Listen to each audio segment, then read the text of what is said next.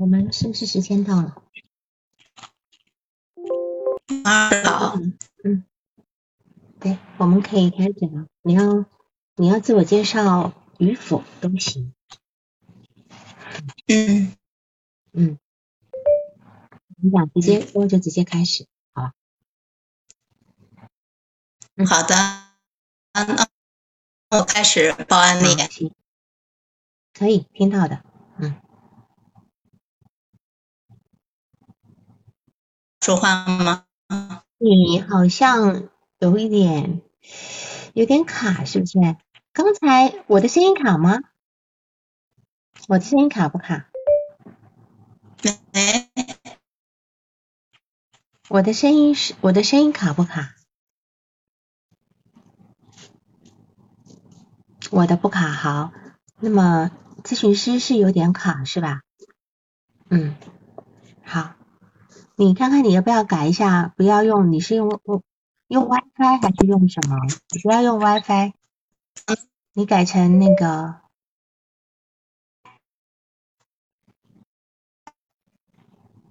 处理一下，因为因为你已经都换我换一下网络。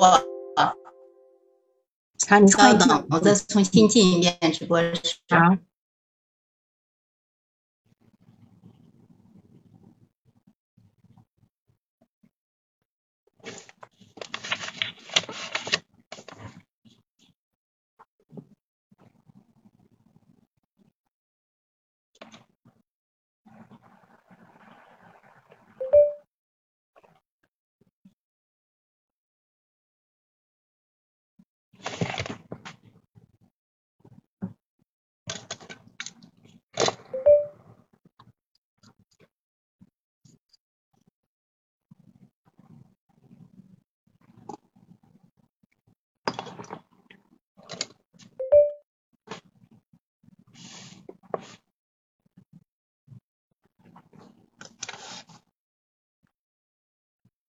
我们今天这个案例呢比较特殊，其实每次的案例都很特殊，我觉得。今天这个案例呢讲的是一个叫选择性的缄默症的症状。好，秋实你上来好，好，好，嗯，上来了，对，好，是我刚才嗯关了 WiFi，换了移动网络，这个可能网络效果好点儿。好，那我现在开始呃承包案例啊。嗯嗯，你说。嗯，来访者是一个男孩，十四岁，嗯，初二的学生。他的他跟他父母在一起生活，他父亲嗯是干部，妈妈是小学老师，他有一个四岁的弟弟。他来诊的原因是从四月份开始就拒绝上学，拒绝跟家人说话。嗯嗯，他那我那我讲一下他第一印象啊。嗯，爸爸带他来的啊，爸爸和姑姑带他来到这个咨询室的。呃，这个男孩瘦瘦高高的身材，嗯，有一米七五以上吧，一米七五七六的样子，还稍微有一点驼背，戴着口罩。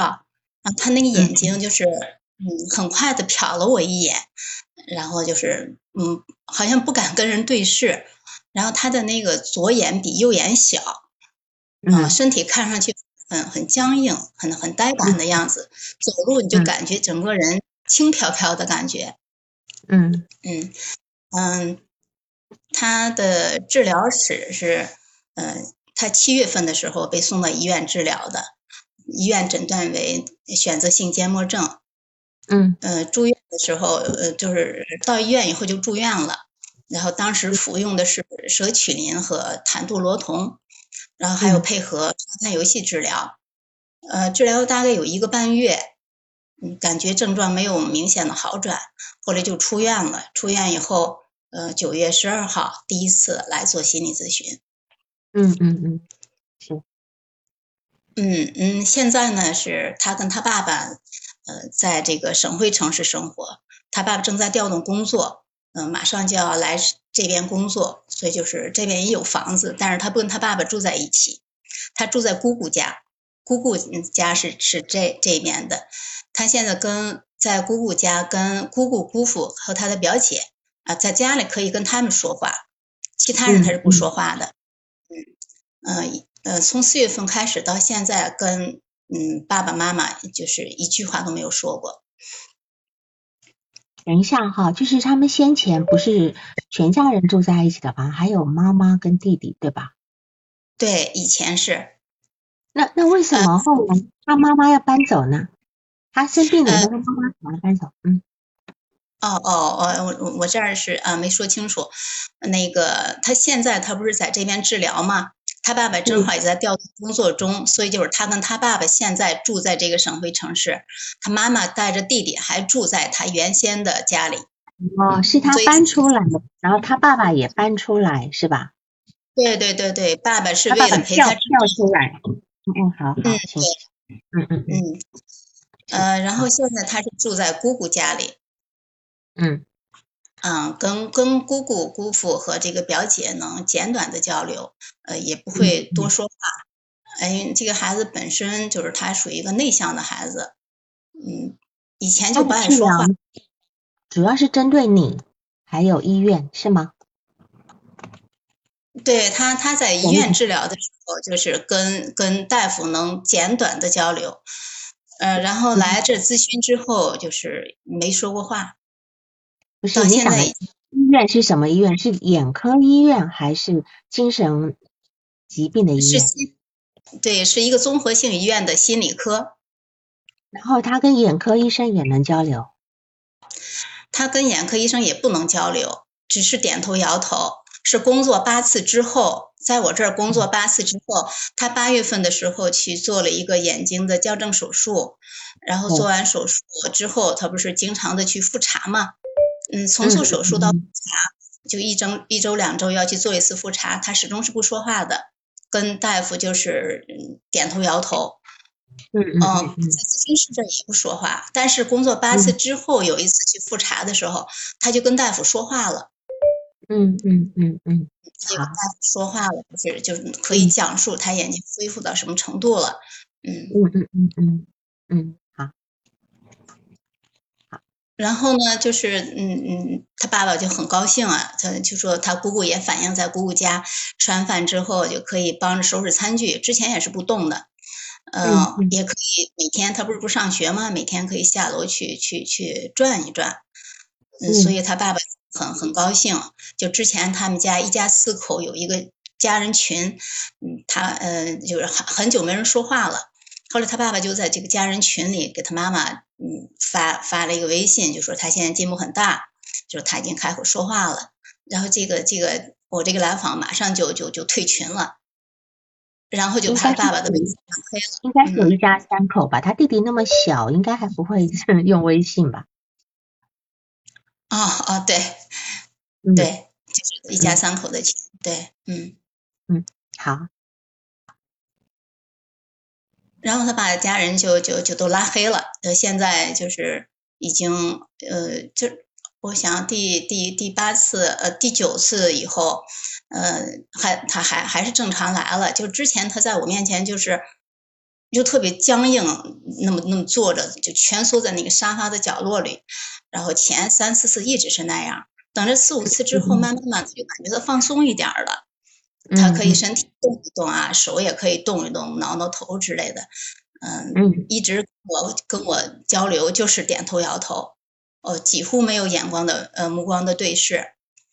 嗯，后来呃就是第八次以后，他他嗯就是正好也赶上他去眼科复查嘛，表现挺好。后来就是拉黑他爸爸之后，嗯，第九次来了之后就就又开始就是点头摇头都很困难。然后第十次的时候就就没来，就就那次就就是他爸爸去叫他就不下楼就没来。嗯啊，后来后来嗯就是他爸爸和姑姑可能就劝他，他就又来了，又又来了，后来又接着就是又又做了几次，到现在是第十三次，上周日就这个周日啊，第第十三次，一直不说话。嗯呃，那我现在呃说一说他的成长史啊，个人发展史啊。嗯。嗯，这个呃来来访他是嗯他他最早就是呃他父母结婚之后一直是就是两地分居的状态，嗯，嗯，他出生之后是他跟他妈妈就是住在奶奶家生活，嗯，就是呃爷爷奶奶啊，他他帮着他妈妈一直带一起带这个孩子，嗯，四岁呃四岁四岁以后，就是他他他他妈妈就带着他调到他爸爸的工作的地方，那这样的话就是一家一家一家三口是团聚了，嗯，在他在他一到四岁这个期间是他爸爸每年回来一趟。每年只能回回家一趟，一次就住二十来天吧。对，所以就是就是四岁之前，就是几乎就是他跟他妈妈跟跟奶奶爷爷在一起的。姥姥家住的也很近，姥姥姥也是经常过去帮忙。嗯，就是姥姥和姥姥家奶奶家住的很近。嗯，他这个孩子就是就是出生的，呃，就是呃，他爸爸妈妈说。呃，他从三岁多就发现这个孩子就是看电视看什么的时候，他是偏着脸去看，才发现他那个那个那个左眼的这个这个视力不好。嗯，而且是他姑姑发现的，他姑姑建议说去说这孩子好好像是眼睛有问题啊，就去检查的时候就发现这个孩子就是呃医院诊断就是斜视，呃眼颤，然后当时的呃视力检查的是零点零二，就视力是非常差的。所以他一直是偏着脸。他几岁的时候检查出来是有斜视的？三岁多。三岁多。你不觉得这个做母亲，这个母亲是非常非常的疏忽的吗？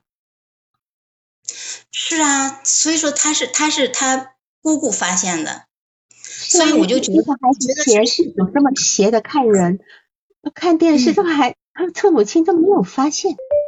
是的，所以，我我我就我我也是就很奇怪，就是我我所几乎都是跟他爸爸妈妈访谈获得的，因为这孩子不说话嘛，呃，跟爸爸访谈两次，爸爸妈妈访谈一次，一共三次的访谈，然后这些资料是从爸爸那儿得来的，我就也是很奇怪，我说如果孩子那样的看的话，你们怎么就没有发现呢？他爸爸说。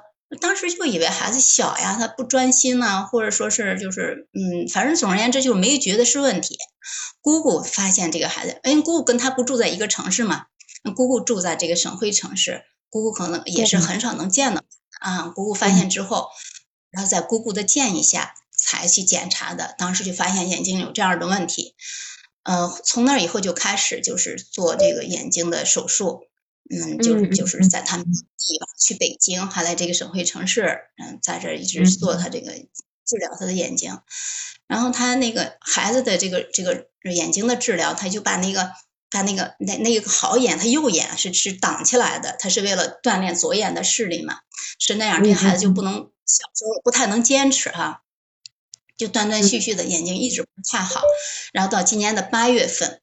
就是就是做的这个最后一次手术，这次手术完了之后，就说他的视力恢复，现在目前视力恢复到零点五了，嗯，然后呢，就是他的那个头位就是不偏的看人了，就是头位正了啊，就说是头位正了，嗯，然后呢，嗯，他的但是他的右眼视力现在就是零点八到零点九，也也也也不是非常，嗯嗯。嗯，他的眼就是眼睛的问题，然后他这个这个孩子还有这个地包天，就是就是下下下下牙啊比上牙就是往往外往外突出，他也是从四岁之后开始做这个牙齿的这个这个矫正，然后就是他换完牙，差不多就是就是八九岁了啊，就他就基本上就没有事儿了啊，恒牙换完之后这个牙不齐，但是他就是不显着这这个这样的一个一个。缺陷了，所以他的矫正呢是矫正那么多年吗？从四岁开始一直矫正到换完牙？嗯，对，是他也也是断断续续的啊，对，但是他就说他目前他这个呃我是看不出来的，因为他他十三次只有一次没有戴口罩，所以我我就看他那个没有地包天的感觉。而且他爸爸妈妈那个我我也是，他爸爸是是见过，他妈妈是在在在微信视频见过一次，他爸爸妈妈没有这样的问题。他弟弟你没见过？弟弟没见过。好，嗯，这个嗯弟弟是，然后他十十岁的时候弟弟出生的。嗯嗯嗯嗯嗯。嗯嗯，弟弟弟弟那个出生以后就就先天性的疾病，然后就是出生三天就去做的大手术。嗯，做手术之后一个多月就出院了，然后这个孩子就在慢慢的恢复，慢慢的恢复。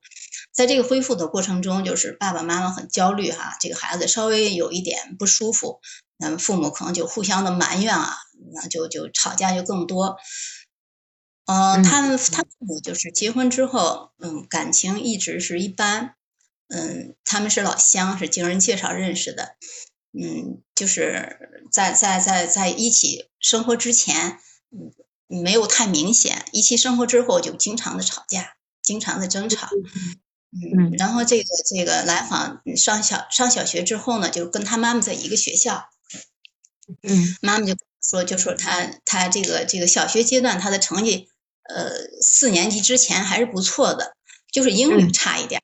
然后他妈妈就经常的批评、否定、呃指责。啊，就就总他妈妈自己说，我总是拿他跟我班上最优秀的学生比，然后就总觉得这个孩子哪儿都嗯不是不是嗯让让他十分满意，嗯，就说他在他妈妈班上吗？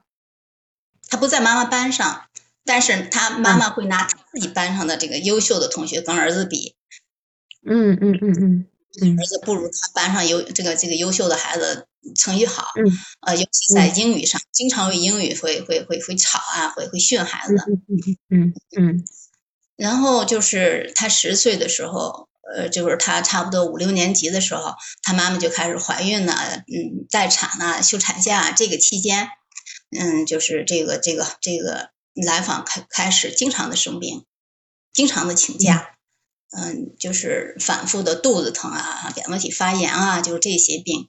呃，他一有病就带医院去检查，检查就从来就查不出什么器质性的病变，嗯，就说，呃，应该是就是就是孩子的心理问题，但是当时他的家人都没有没有想到这个问题，嗯嗯嗯嗯，然后就是，呃，现在那个弟弟的，就是呃，弟弟现在身体好了。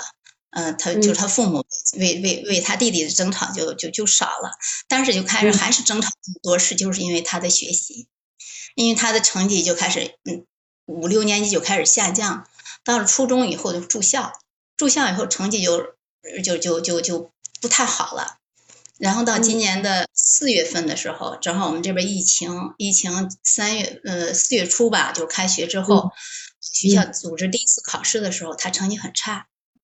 嗯。嗯，然后那个那个老师就就就说要叫家长来，他就他就特别害怕，他就跟跟老师说说呃不要叫家长，你叫家长家长会会打我骂我，然后就哭着恳恳求老师，嗯，这个老师呢就没有答应，还是把他妈妈叫过去了，然后就是妈妈就把他接回家，嗯，我就问妈妈，我说我说你你当时去的时候在学校你是怎么？呃，在老师面前怎么说的哈？有没有批评孩子？他说没有。但是我跟这个蓝房访谈的时候，我问到这个事儿的时候，我说妈妈有没有嗯批评你？这孩子是点头的，嗯，所以就说妈，嗯，妈妈这个这个信息啊也是存疑的，嗯。后来回家之后呢，就是就是这个孩子就在车里不上楼就不下车，后来就是嗯爸爸妈妈反复下来叫他，就是不上去，然后后来就。爸妈就不管他了，十一二十一点多，这孩子才自己上去。上去之后就自己关，把自己关在房间里，就再也不出来了。嗯，也就不再跟他说话，也就不出来了。后来呢，他他爸爸就就想办法，嗯，就开始就是一开始，嗯，就是在在在门口给他说服呀、教育呀，就就是就是这孩子又又是十几天，还是还是不出门，就是他们家里没人的时候。他会他会出来找点吃的，有人他就不出门。后来他又上厕所呢，厕所、洗澡这些都都都不啦。对，家家里没人的时候他才出来，有人的时候他就在屋里憋着不见他们。然后也不上厕所，不喝水。对，是这样的。嗯嗯。后来后来就是，但是但是他房间里有电脑。后来他爸爸就想了一个办法，就把那个把那个电脑拿出来，然后就是断网断电，断网断电就是不让不让不让他玩儿，然后全家人一家三口就是就他们他爸爸妈妈带着弟弟搬出去住，就让这孩子一个人在家，啊，就给他准备了一点方方便的食品，方便面之类的哈，点心之类的。嗯嗯嗯嗯。啊，说呃，以觉得这样可能能把孩子逼出来。他爸爸说他想用这种办法把孩子逼出来，但是十来天之后，这孩子还是没有出门。他就算放火烧，我看孩子都不会出来。嗯，是的，嗯，这实在是没有办法。后来就是爸爸就就有一次就是再给他讲道理不出来的时候，爸爸就就把把门子踹坏，然后冲进去打了一顿。打的挺狠，这是爸爸说的，打了一顿。其实，其实，嗯嗯嗯，这个这个这个，听他姑姑说的是，可能不是就只打了一次，但是但是爸爸就是含糊其辞的。然后我我问爸爸，我说你你你打的挺狠，是怎么怎么狠？打的什么程度？爸爸说他拿的拿的那个腰带，拿的皮带打的。嗯嗯嗯嗯，对，打完之后这孩子依然不出门。后来没有办法，七月份的时候。呃，他就把这个孩子弄到医院来，说说说说需要去医院给你呃开这个休学的证明，你必须得去医院去看。这孩子又不去，他们上更把孩子给给给给给弄过去。孩子坐在这个医院的椅子上，也是不进这个这个这个不不进不进这个呃病嗯不进这个房间哈。嗯，后来就是就是在那僵持了一个多小时，孩子才进去。呃，进去之后呢，嗯，就是。嗯，当时就办了住院手续嘛，就开始就让住院了。呃，住了院之后，呃，他倒是可以在这安下心来，在那儿住。嗯，也也也也也吃药，也也也去做沙盘。嗯，但是就是一个半月。呃，依从性是还可以是吧？在医院的依从性是可以的，是吧？嗯，对，嗯，这有一个这样的信息，就是这个孩子的姑姑就是这个医院的大夫，而且就是心理科的大夫。嗯，所以那些人呢，那些人呢都是他的同事，都是他的同事，所以嗯，啊，一个半月之后，可能嗯，那个就是就是觉得没什么效果，然后就就让他出来出院，后开始做接受心理咨询，然后他爸爸妈妈呢，嗯，就还在这个医院做这个家庭治疗，做夫妻治疗，夫妻还是家庭？呃，他爸爸妈妈两个人，就是大夫跟他爸爸妈妈两个人啊，就是建一个微信群，嗯，就是跟给给他们两个治疗，家夫妻治疗，不是家庭孩子没有加入进去。嗯嗯嗯，行。嗯。哦，还有什么说的？就是小 A 写的那封很重要，你你讲一下。嗯，信哈，先讲信吗？还是先讲他学校的这个关系？先讲信也行，嗯，就是这个，嗯，他不是一直一直就是不跟家人沟通嘛。后来就是爸爸说你你你到底是怎么想的？你你你得有一个说法哈。后来这个孩子就写了一封信，其实我我看了几遍这个信，信是其实写给他爸爸的，因为他也他也不叫爸爸。提到他妈妈和姥姥的时候，他说他和他妈，就是也不叫不称妈妈不称姥姥，就是他和他妈。这封信就是。啊，写写写给他的爸爸。嗯嗯呃，其实这封信呢啊，我跟他谈的时候，跟这个孩子工作的时候，我就问过他，我说我说爸爸说你写过一封信，那可不可以让爸爸把这封信发给我看看？那孩子摇头。嗯。所以就说，我我就没有跟孩子说过，说我我我看见过这封信，我只是，对对，嗯，我只是给他谈的时候，我说爸爸怎么告诉我信的内容啊？我就没有没有没有说，就是我看了这封信了。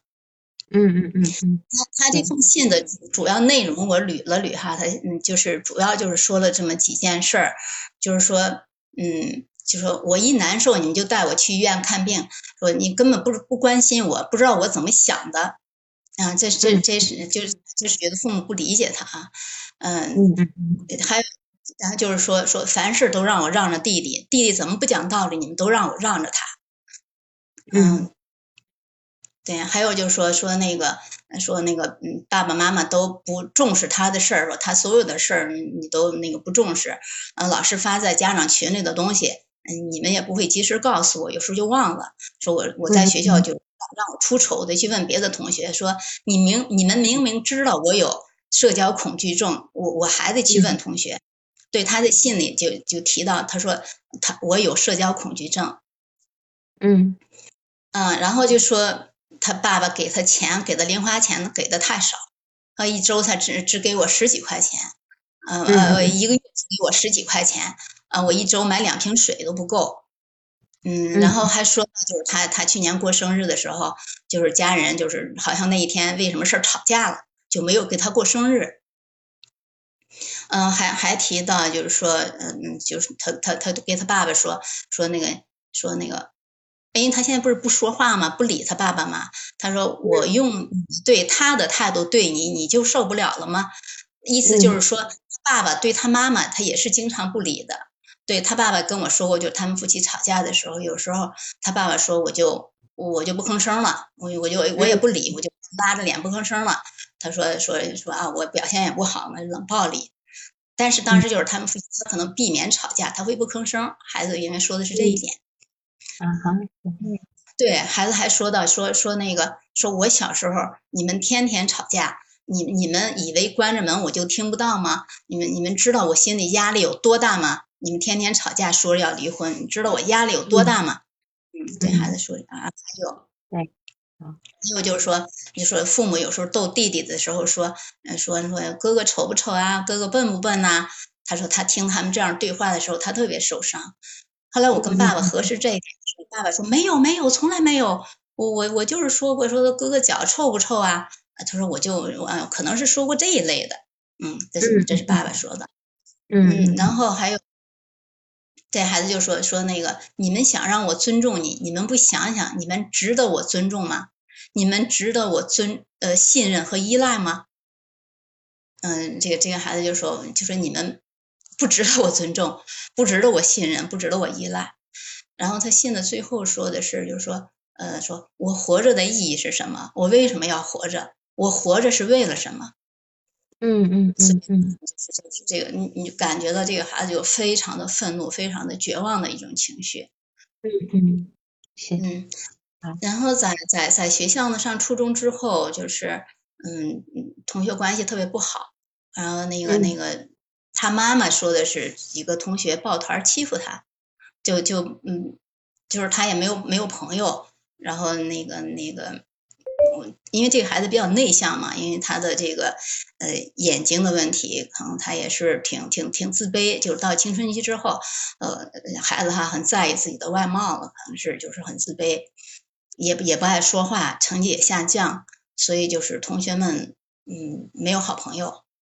呃，另外呢，他他嗯他就是像这样的孩子，就是他就是对老师也是特别的呃有有有恨的。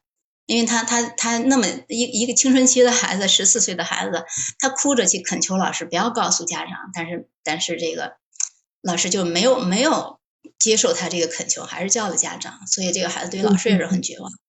我觉得这也是他不上不去上学的一个原因。是，好，嗯嗯，还有还要补充吗？嗯，我看看。嗯，我差不多这个关系，呃，人际关系这一块儿，就是现在就是，呃，跟父母姥姥现在都不说话，微信也不交流，嗯嗯，跟老师、跟同学的关系也说了，嗯，没有，嗯，然后下面就是我的督导的问题。好，你说一下。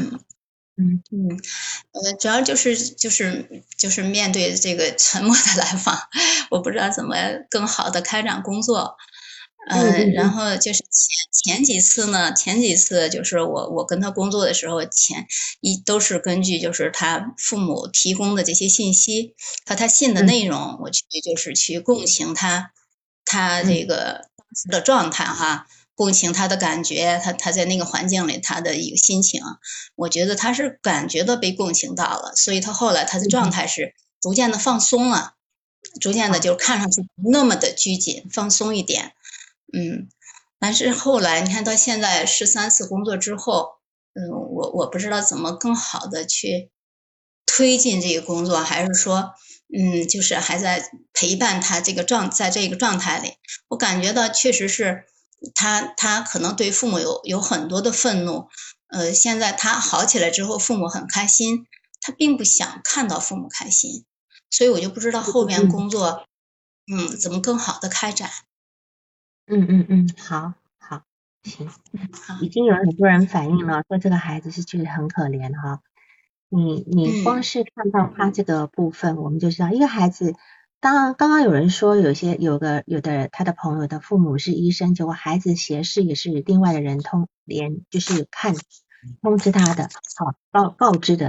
但但是这个孩子到了三岁多，他前面因为三岁多的孩子已经能够表达呀等等的，总之这么斜的看电视等等，一而且这个孩子因为他的斜视导致他的脸是一边大一边小，对吧？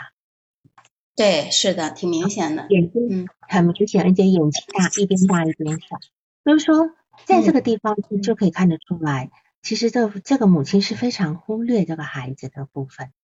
然后在这个地方，这这里面好像比较被责怪的是父亲。哈，那么呃，大家可以去阅读一下阿德勒的一个《自卑与超越》里面的第四章讲的家庭与影响，家庭的影响里面讲到父亲的这个职。父亲的作用，那么他其实父亲的作用呢，可以用几句话来概括哈。他说，作为一个父亲呢，他应该要去证明自己对妻子、对儿子、对社会都是一个好伙伴。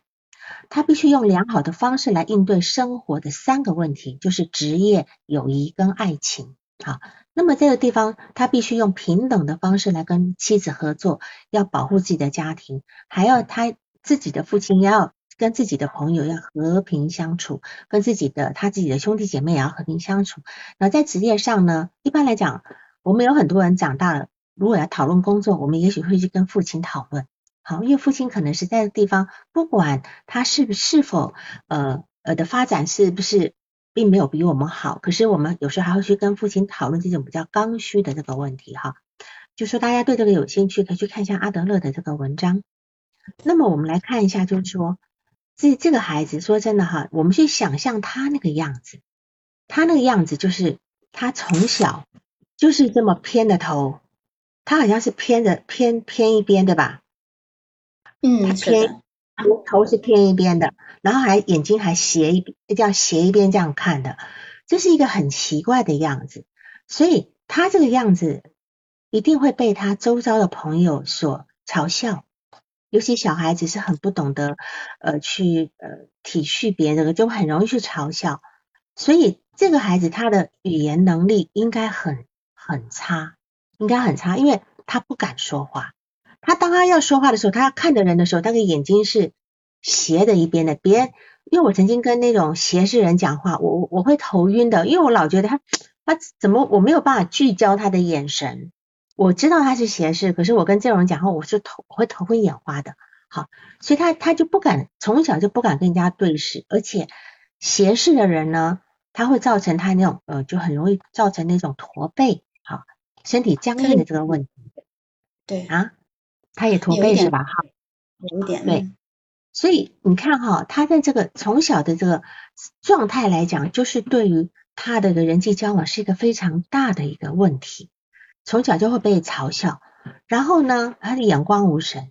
那么这个选择性的缄默症呢，它是一种社交焦虑。现在在 DSM 呃第五版 DSM Five 里面呢，它被收入进来呢，是一个属于一个焦虑障碍之下的一个谱系的一个一个部分哈，一个部分，而且是一个很罕见的一个呃心理失调哈。那么应该来讲，他们简称叫 SM 嘛哈。S.M. 它是一个童年障碍，然后始发于儿童期，可是他今天十四岁才发作，是一个很奇怪，而且他发作的状态呢，跟很多很多孩子发作的状态不一样。很多孩子发作的状态呢，是在家里跟亲近的人讲话，可是到学校去是没有办法跟陌生人讲话的。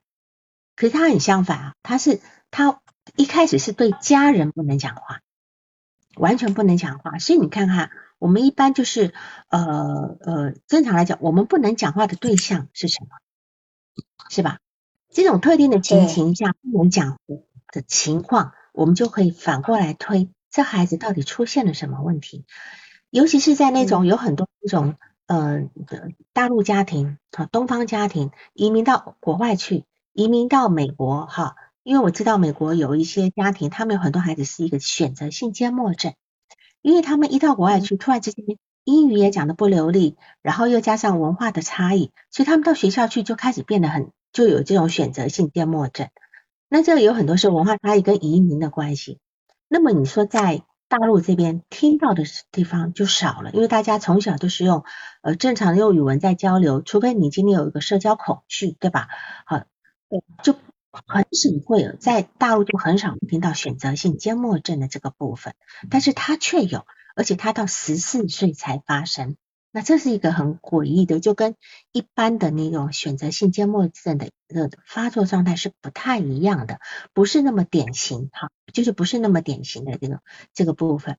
那么我相信这个孩子在选择性缄默症发作之前，他应该就很难说话。这个地方你查证过了吗？我问过他父母，嗯，就是他爸爸说过，他之前就不爱说话，就很内向，胆小，不爱说话。所以，我我也其实感觉，就是小时候被父母这个情感的忽视啊、打压啊，就是呃，肯定特别少，批评特别多哈。然后呢，就是他小时候他校正眼睛的时候，他也是就是需要把这个右眼有一块布是挡起来的那种眼镜哈。所以这个孩子们看起来也是很奇怪的，所以也会嘲笑的。等于到青春期之后呢，然后他就更对自己的外貌，他就是有有有更有自卑。哎，也也有孩子，就到初中之后，也有同学嘲笑他。嗯嗯，对对，嗯，所以呢，我觉得呢，这地方说真的是一件非常可怕的事情。从小孩的外貌，如果说今天我就是一个呃瘸瘸了腿的人，对吧？大家对瘸了腿的这个事情是比较能接受的啊，也会被教育说我们不可以去耻笑这种哈有残疾的人。可是他的样子，你说说他是残疾吗？又好像又就就孩子不懂。孩子不懂的这种伤害，其实是往往是非常大的哈，所以呃有很多这个这个，比如说有不同的心理学派对于这个选择性缄默症呢，其实是有不同的说法的哈。譬如说行为学派，他认为是一种长期遭受负性强化而学来的一种行为，是一种意志，一种意志，这种意志就是他语言的一个意志，对吧哈？那当然，精神分析学派会认为说，这些来访者呢，他心里有未解决的冲突，那么他用缄默来作为一个对抗，好，那么后来以以此来惩罚这个父母，或者是某一个置换的对象，比如说他的老师也好，呃，同学也好，这样子。那么其实这些孩子呢，在早些年就有迹象，他们可能很胆小。过分害羞，然后他们退缩，他们会回避社交，呃，而且而且他们会有一种，嗯，叫应该叫执拗，他们会会非常的固执，他们非常的会非常的固执和非常的固，呃，就是这个地方你也可以跟他的父母亲去求证一下，你看他从后来被他爸打成那个样子，他都还是不愿意不愿意去妥协这个部分哈，但是这这种。这种人呢，他除了会有一些语言的问题呢，但是他不不一定会有那个会有智力上的问题，不一定有智力上的问题。然后另外还有一个说法，就是那种心理跟家庭环境的因素，就是说这些患者呢，哈，这些来访者呢，他们早年是有一些创伤经验的，那么他们譬如说。呃，父母容易出现攻击性的行为，父母的婚姻出现危机，或者是父母在处理家庭危机的时候呢是没有能力的。你看，其实这些都已经符合到他的早早年的生活的一个状态，对吧？好，那么而且他他在这个呃，比如说他选择他用的选择性的缄默症呢，是建立一种关系受到阻碍的一种呈现，一种呈现，只是他现在的一种策略而已。所以楚明珍说，这个孩子有没有偏执人格倾向？嗯，偏执人格倾向，必因为必有有有这么一点倾向，因为他这个他的这个小时候，为什么一个人会偏执？偏执是因为他从小受到外界的对待呢太残酷了，他会导致外他会觉得外界都是对他不善的、不友善的。所以他只能够坚持自己的想法，因为只有他自己是对自己好，他没有办法相信任何人。那么你看他，他其实是符合这个部分，只是因为他今天才十四岁，我们不能够诊断他的人格的部分，只能够说他是有一些呃偏执的部分嘛，一定是有的哈。那么，所以他会有你你说他是他呃，楚明生说是不是有否认的无意识的防御？呃，这个部分呢，只要他能够跟咨询师慢慢把关系建立起来，这个地方是可以让他跟呃咨询师开始沟通的。当然，我不知道你们有没有试着用这个呃语呃就是打字沟通？嗯，我我问过。嗯，对我我我问过他，我说我们可不可以文字沟通，或者说打字，呃，或者最好是能够做沙盘啊，因为因为我有一个选择性缄默症的五岁半的孩子，就是三个月这孩子就可以说话了，所以我说沙盘是有很好疗疗效的哈。但是这个孩子呢，他他拒绝沙盘，我觉得他我问他是不是就是在在医院的时候他不是做沙盘嘛？我说在医院的时候是不是感觉嗯没有什么感觉，效果不好？他是点头的。他可能在医院尝试过沙盘，所以他在这儿也是拒绝说做沙盘。然后我我问他可不可以就是啊这个文字交流，他也是拒绝的。嗯嗯嗯嗯嗯嗯，没关系，慢慢来。他现在拒绝你是很正常的，是很正常的。就是说他现在可能拒绝所有所有对他的一一些呃怎么讲嗯要求啊等等的，因为他他现在先把先得把自己保护好。先得把自己保护好，而且呢，在这个地方呢，就是说，嗯，他的遗传因素也有可能，但是呃，这个就是天生他的那种呃，就叫做性格性遗传，就是那种素质遗传的部分是有可能的。所以我不清楚他家里的人是否也有很多很偏执的那个部分呀，等等哈，这样这部这个部分好，所以这个其实是从二零一三年才把这个。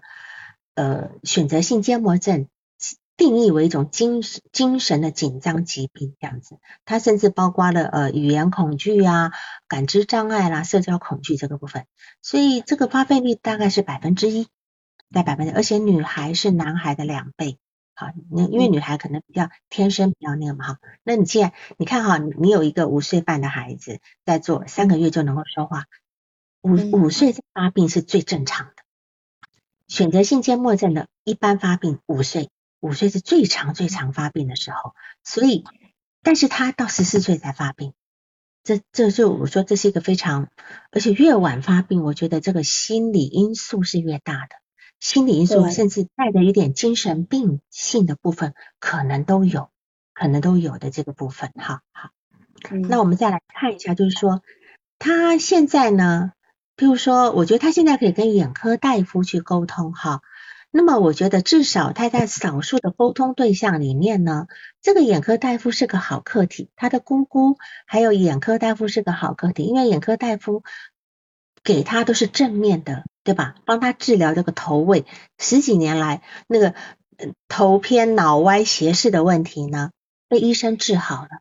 所以医生其实有可能是一个可以被他理想化的一个对象，所以在他的恢复过程中，可能第一个可以开放心胸的就是这个眼科医生。那我觉得第二个可能就是你，可能就是你，所以你要有耐心，因为你毕竟才第才十次嘛，对吧？哈，才十次这个部分。嗯，对，我还要补充一个，我突然想起来，就是他十月十月嗯国庆假期期间，他们家有一个亲戚结婚，就是他姑姑跟他爸爸他们姑一家人和他爸爸他们都去参加了。然后在这个在这个我就问问他的爸爸，我说他在这儿有说话吗？他说他回家之后见到他奶奶，奶奶会告诉他说，嗯，那家族里的叔叔啊姑姑呀，说让他叫他会叫的。他说他在他在老家见到那些亲戚的时候，呃，他他奶奶让他叫，他会他会叫人的，是是是，所以我觉得这个孩子的恢复是可期的哈。那么你看他爸爸哈，在群里面跟他妈妈说，哎呀，小 A 多好啊，恢复多好啊，还会做还会帮姑姑收拾收拾餐具啊，还会下楼走啊。结果小 A 一听到以后就拉黑他爸爸，又退群，对吧？我觉得他爸爸简直就是一个很二的人，你不觉得吗？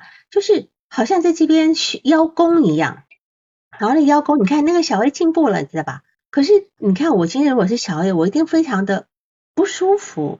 你们两个在讨论我怎么样怎么样，对吧？哈，就是对小 A 这样一个人来讲，多少是有些羞耻感的。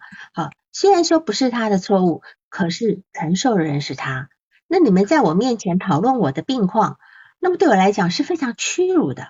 所以，我们就这边可以理解到他的父母的共情能力有多差。通常我们对对一个孩子，如果他进步了或者怎么样，我我会偷偷的夫妻两个偷偷讲说，哎，他现在好像还不错哈什么的哈，你不要打草惊蛇，对吧？我们不要去打草惊蛇。你现在这个完全都没有顾虑到孩子的心情，所以这个小 A，你看他他爸爸一这样讲，他他在第八次他就不来了。对吧？不来了，因为他他会他会把这个症状再恶化下下去，他不想让爸爸觉得说哦，你看好像你你很嘚瑟一样，我好了，你在那边嘚瑟的这个部分，所以我觉得这个 对，就是说这个就是关你什么事，对吧？好，又关你什么事呢？我的好又你把我搞坏了，我现在自己好，你也不要来那个这个来来来，就是来干扰我这个部分。然后你看他四岁就地包天，你说这个孩子多可怜。四岁就地包天，地包天，因为我问过你，他的父母是没有地包天的，哈，地包天很多常常是一个遗传的因素，对吧，哈，然后呢，地包天还有个原因是是那个喂养的姿势有问题，你你这些在喂孩子吃吃奶奶瓶的放的方式，还有这个在喂孩子吃饭的方式有问题，会导致孩子地包天。那你看用用什么方式会让孩子老生的下巴那个方式呢？一直要吃的方式呢？是吧？我们我们一般生不会生上颚，上颚伸不出去，我们会生下颚，对吧？好，呃，粗鲁行为，我我觉得是那种什么意思？就是他老吃不到那个奶瓶，就是可能一个人在喂他的时候心不在焉，那个奶瓶老老没放在嘴上，然后这孩子就伸着下巴，伸着下巴，一直要去够那个奶瓶。够够够够到后，你这边一直用力，然后那个地那个下巴会伸出来，然后就搞到地包天，你知道吗？所以就那种嗯不是不恰当的喂奶方式呢，也会造成地包天。你看他地包天，其实很多孩子地包天也会被取笑的，又斜视又脑头歪眼斜的，然后又地包天，还戴了一个假牙，然后呃牙套，然后还戴了一个眼镜，还遮一半，你说？能够不被笑吗？就是被笑死了，是吧？这个孩子，所以我觉得孩子真的是很很可怜。三岁治疗，四岁地包天，对吧？哈，那等等的这个部分，而且这个时候刚好刚好要开始上上幼儿园，真要跟开始跟人家接触的时候，偏偏有这么多奇怪的事情在身上，所以这孩子会有什么样的幻想？你觉得呢？你觉得这孩子什么样的幻想？你觉得？他很自卑啊，他就觉得自己跟别人不一样。除了自卑，除了自卑以外，他可能会觉得自己很，自己是个就是个瑕疵品，对吧？对自己，对。或者他也会觉得说，父母为什么就不能把我生好？如果为什么把我搞成这个样子？他也许也会心里也会怪父母，是吗？总觉得为什么你们把我生成这个样子？我们有很多人会怪父母的，稍微长得丑一点都会怪父母的，有吧？有的有的。你怎么就把我长得这么生的这么丑？你为什么把我生的这么矮？有很多人会讲，变更别讲这个孩子有这个部分，有这个部分。好，所以他一直到一直到十四，应该不会呀，你不会怪父母。好，就是有的人，也就是他到了十四岁才把头给转过来。转正了，你说有多多可怜的这个部分，十几年来他不敢跟人家大大方方的交流，他现在呢估计也不敢看人，因为他虽然把头转过来，可他的眼战还是存在的，就是那个眼睛会不不不自主的摆动或跳动，就他的眼球表面，对吧？对对对，这个嗯对，这个是这个是说现在不能治愈。对，这个不能治愈的，这是没办法治愈的。那这个这个东西，你看，他今天要跟别人一讲话，然后他的眼睛要站，他其实是不敢不敢看人的。所以这样的孩子，他通常是脊柱发育会异常，长期会歪着脖子，好，长期歪着脖子长歪了，脸部不正确，一边大一边小，加上他用一只眼睛看看东西，眼睛也一边大一边小。对，有人错，那个孙志，哦，这个字怎么念？右吗？就是他自我意向是残缺的，他的字体表象是残缺的，这个部分哈，更别更别讲他的字体有多破碎了，他字体表象是真的很糟糕，他的字体也是很破碎的一个状态哈。所以他今天能够这样子，我觉得已经还算是蛮勇敢的，已经蛮蛮勇敢的，已经已经蛮努力的活着的这样子哈。然后呢，他他在他嗯十岁的时候，弟弟出生，弟弟出生以后那段时间，他反复的肚子疼，反复的肚子疼。其实这个孩子大部分都用躯体来表达他内在的那个愤怒跟焦虑，好。他的眼疾，他的地包天的矫正，都被他都让他备受躯体折磨。这孩子的内心的幻想是：我是不好的、残缺的，我是不完美的。第二个幻想是：父母是不好的，为什么不保不保护我，让我不需要承受这些痛苦？好，就这样。然后呢，他自己已经不够完美了，他太需要母亲的呵护，因为除了母亲之外，外界已经没有一个人可以对他有善意，是吧？好。但是他母亲又怀孕了，导致来访者心中的一个恐惧、排斥，是会导致他那段时间都在肚子痛。他的肚子痛却查不出任何原因，所以那是一种不安情绪的哈焦虑的一个表达的一一个方式，这样子。那么他弟弟也很好玩，一出生就发生这个先天疾病，叫食道闭锁，对吧？那一出生就不能吃东西了，这简直是吓人了，对吧？哈。所以你看，他们家到底是什么问题啊？弟弟一出生就食道闭锁，就是那我如果说我们用精神分析的方式去想，一个孩子出生就食道闭锁，就不吃东西了，就不吃东西了。那么食道闭锁的原因，其实是一个胎儿呢，大概胚胎在发生在发育到十几周的时候，十二周到十八周的时候，受到外界任何因素的干扰。啊，譬如说有细菌呐，妈妈的子宫里有细菌、有病毒啦，或者这种生化生化的食物，而且食物里面不干净啦，哈，然后都会让孩子产生一个这个胚胎产生食道闭锁。食道闭锁，那因为它食道闭锁以后，因为孩子胚胎毕竟是用那个脐脐带在输入养分的嘛，哈，但是其实现在的原因不清楚，但是总。有一个确定的原因，就是跟环境因素是相关的，就是说妈妈的子宫的环境因素不好，所以这个弟弟一生出来就食道闭锁，这样，所以一出来一生出来就开大刀，一个开大刀，所以我们我们今天会感觉到，就是说在这个地方呢，感觉上就是说他呢，这个来访者呢，他的这个种种的一个不能够说话的这个选择性缄默症呢，是针对他的家人。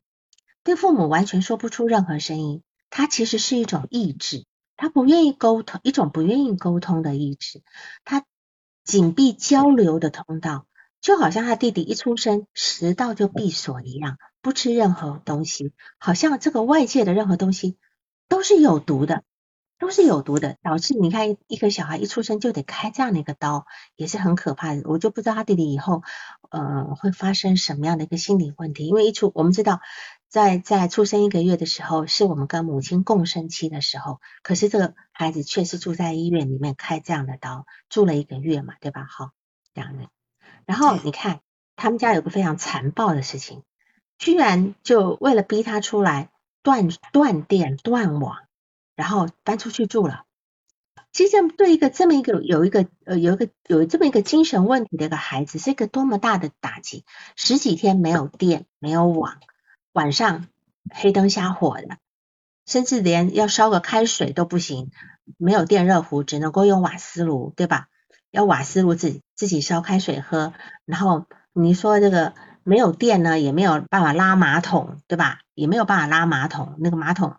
没有办法冲的这个地方多可怕呀！怎么会有这样的一个办法？这个这个父母怎么这么粗暴啊？我觉得这里都可以去告他虐待未成年儿童，哎，是吧？如果他们讲的是真的，谁会把一个十四岁孩子在丢在家里没有电呐？那冰箱也都不能用了，只能吃泡面。我觉得这实在是太恐怖了，真的太恐怖的一个事。我我想了，我就我觉得我都头皮发麻，是吧？所以过过两三天会去回去看看他，过两三天会回去看看他，再给他准备点吃的啊，给他准备点。样的？但是没电呀，晚上一个人黑漆漆的，一个人睡，不是很可怕吗？是吧？就算你给我送来大餐，那又怎样呢？是吧？好，然后呢，他讲的那个，他讲的那个呃那封信，他第一点说父母不关心他，一他一来就带他去医院看，其实他想得到的是关心，父母并不理解他。他在写这封信的时候呢，他还愿意这样表达说你们不喜欢我，呃你们不不不关心我，我觉得是很可贵的，因为他对他的父母还没有放弃，他才能够这样表达。如果一个孩子都不表达说。这个事情的时候，就表示他已经死决心了。可这个孩子还是非常爱他的父母亲，会会告诉会告诉他父母说：“你们不关心我，其实我要的是关心。”这样他愿意这样。所以如果他他这个疾病是为了得到父母的爱，如果你们再不爱我，我就永远会封闭我自己了。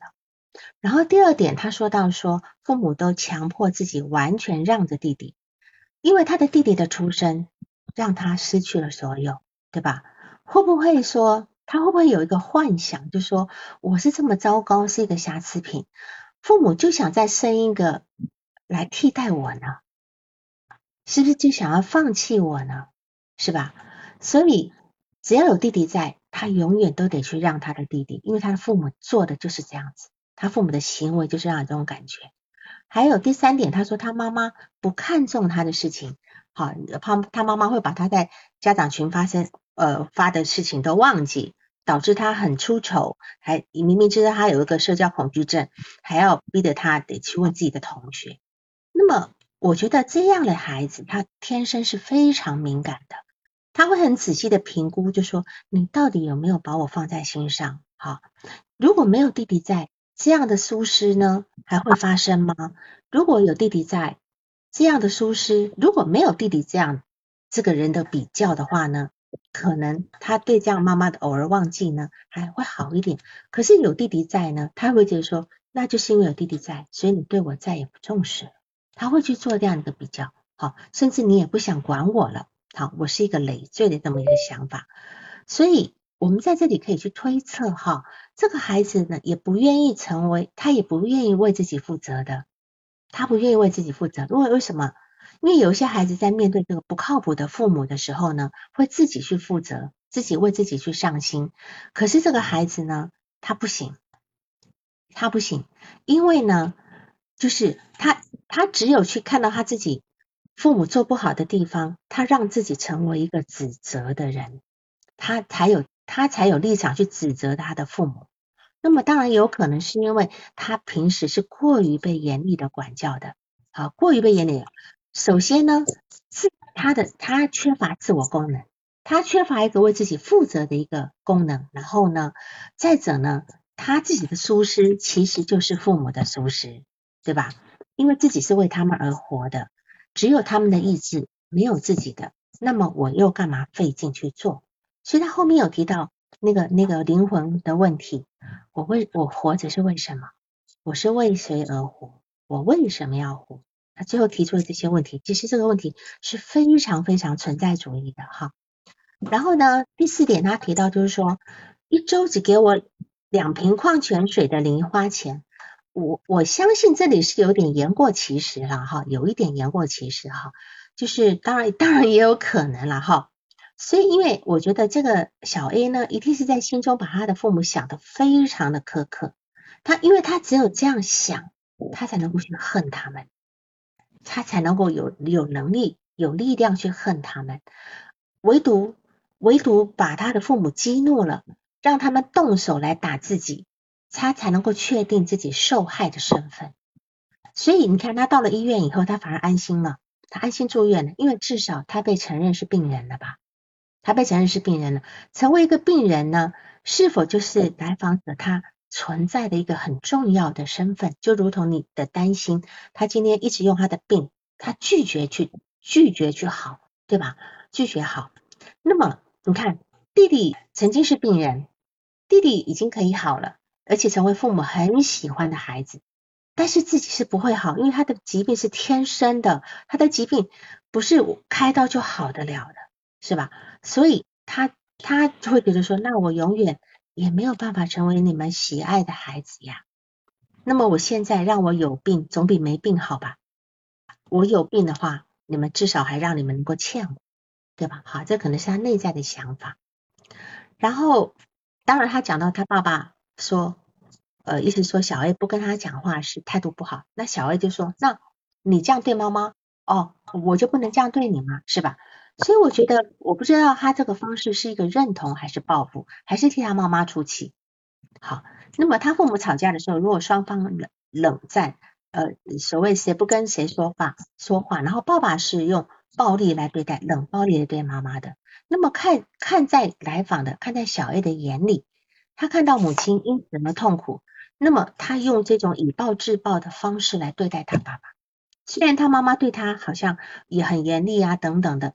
可是我感觉他好像是比较站在妈妈那一边的，对吧？好，站在那爸爸那。然后呃，有一些嗯，有一些我们就后，当他说爸爸，他说爸爸妈妈说他，呃，哥哥丑不丑啊？哥哥笨不笨呐？哈，我觉得这个话估计是说过的，哎，也许是开玩笑。可是对于这么一个敏感的孩子，我们是不能开这种玩笑的。因为这样的嘲笑会留下一辈子的阴影，甚至他就觉得自己是，重点是他觉得自己是丑的，是笨的，更更更没有办法让父母来说，所以他今天是没有办法信赖他的父母跟父母是不是能够好好的对待他，因为他没有办法信，因为他们都会去伤害自己，所以他后面最后说我活着的意义是什么？这真的已经到了一个存在主义的层次了哈，因为他的，因为他是现实中过于挫败，他没有办法像正正常人恋爱结婚，他没有可以安慰自己的友谊，他的经验跟理想化都缺失了，他没有办法发展出他的雄心跟理想，好，他对他自己在这个世界其实是充满失望的，好，那么对。我觉得来访者有自杀的风险，这来访者有自杀的风险。呃，人家这个来访者呢，要工作一下非常长期的治疗。从当年他自恋发展受挫的地方开始，你要去经营他跟理想化他，而且最好最好能够让他能够嗯发展出一种相信自己能够做好一件某一件事情的能力。有那么一件，譬如说。你去看看他有什么样的才能，画画也好，什么也好，尽量的去去发掘这个部分，让他的地方能够凸显出来。要不然，我觉得这孩子，换我是这个孩子，我都不知道我要干嘛活，我要活着是为什么？真的，我很担心他有这个自杀的想法，这是你要放在心上，嗯，好好的去评估的好吗？好，这个地方是是是我所担心的这个部分。所以他说上了初中以后他没有好朋友，我们会看到哈会出问题的孩子常常是上了初中开始爆发的，共同点都是没有朋友，因为他们小学是从小一年级开始，那个时候大家没什么心眼啊，你怎么样怎么样大家都习惯，突然间上了初中以后换了一批学同学以后他不会教了，他小时候那六小学五年级五五。五五个年级中那个地方没有什么那样的问题，可是到了初中，你要重新开始建立，打入一个群体，而成为自己的小朋友圈，那个部分他没有办法，所以有很多孩子到了初中都出问题，而且他的老师在这地方也不能够被他信任，这样子。呃，有人在哦内疚跟宫崎的走向哦，好的，可能是前面的哈，我先不回答，因为他不是问我，好。这样子，然后呢，你你你的你你说他主要的妥协呢，是他退行到婴儿期，用沉默来减轻自己的痛苦。好，这个没错，他退行到很早期，他退行到前语言期，他不用不需要用语言来表达。那么那但是呢，我们就要来看了他的他的这个 S M 选择性缄默的动力学因素在哪里？我们要先了解他的动力学的。动力学的原因是什么？我们才能够去治疗，对吧？低低自尊怎么改善？哦，这个东西问题好大。我我我我我很想回答你，可是我在这边低自尊一定要找到一个最简单，你找到一个成功经验，从这个成功经验慢慢往往的，你一定要让自己能够在一件小事上成功，慢慢的肯定自己，这是最简单的讲法。好。好，就是说，我们来看一下这个，呃，动力学因素怎么来思考？SM 怎么来思考？来访者的缄缄默是针对他敌对的人，或者就是他不信任的人，或者是情感纠葛的人，他关闭了他的心门。缄默是一种象征，对吧？我相信你一定很清楚，缄默是一种象征，关闭了沟通的管道。他为什么要关闭这个沟通管道？你说你觉得呢？我觉得他对这个沟通已经失望了，因为他父母跟姥姥应该是陪伴他长大最亲近的人，但是他们跟他完全就没有心灵的沟通，他已经对沟通已经彻底绝望了，失望了，所以，嗯，对，是失望。那但是为什么失望？我们再往前走一步，我绝对是失望，但是为什么失望？为什么失望？对呀。嗯，他的情感需求一直都是被忽视的，没有被关注到，也没有被肯定过，所以他的自信心也没有了。嗯，对，我们可以这样讲，沟通呢，沟通其实就是沟沟通的一个通道，透过这个通道进来的东西都是什么？通过这个通道，嗯，对，否定啊，打压呀，不认可呀，嫌弃啊，甚至啊都有。对的。就是说，我今天透过这个沟通的通道所吸纳进来的东西，都是毒物，都是有害物质，都不是养料，对吧？如果我今天能够跟人家沟通，然后啊获得一些滋养、一些赞美、一些肯定，我愿意跟人家沟通。可是我每次沟通都是给我的都是一个毒品，那你说我我我我我为了要保护自己，我只好关起来啦，是不是这样讲？是这样能够理解吗？好好，所以你看，这个就是像现在的新冠肺炎嘛，新冠嘛，新冠肺炎现在关关城市关门，哪里关门？因为我们就是担心这个病毒进来嘛。同样的，同样同样的道理，对吧？哈，是啊，所以这个地方呢，我们其实从这个理去想，它就是他现在要沟要关闭沟通。跟你也在关闭沟通的原因，是因为他还不相信你能够给他养分。但是慢慢慢慢的，我相信可以的，也只有你可以在这个关系，在他所有的关系里面，只有你可以了。你可以给他一个成为一个有养分的一个呃关系这样一个部分，好吗？好，所以你问我该怎么做？好，什么东西你真的耐下性子来？当然，我觉得还是可以多多去增加呃家长访谈的频率，因为你一访谈就可以听到这两个父母有多离谱，他们会觉得很自理所当然说，哎呀，我给他断电啊什么的。我们听到，哦天哪，这个孩子这么被粗暴对待过，是吧？他们自己觉得很正常的事情会告诉你，你才会知道这孩子曾经怎么曾经怎么在家里是。个生活状态，所以可以增加父母的访谈，我觉得是可以的。那当然可以的，可以的。我觉得只要他们同意都可以的，因为你你要去给你要去拿到很多信息嘛，哈，是这样的。对，当然我也可以推荐台湾有一个台湾有一个叫做短片，叫《第三个愿望》。第三个愿望就是讲一个在火葬场长大的一个女孩子，呃，也是一个选择性缄默症。然后在老师的陪伴跟理解的帮助之下呢，就走出这个选择性缄默症的这个阴影的这个部分，好吗？好，那这边好，那么这样子，今天超时十分钟，还有问题吗？没有了，谢谢老师，谢谢王老师。嗯，好，好，第三个，呃，什么什么，呃呃，什么，呃，然后那第第。给问一下，我要忘记第三个愿望。三个愿望，对，也是台湾短一个短片，不不长的哈，也在讲选择性缄默症的一个一个孩子的故事这样。好，那我们就这样子好吗？好，再见，各位晚安。再见，再见。谢谢谢你的，谢谢你的那个安利。嗯嗯，谢谢王老师，谢谢好，拜拜。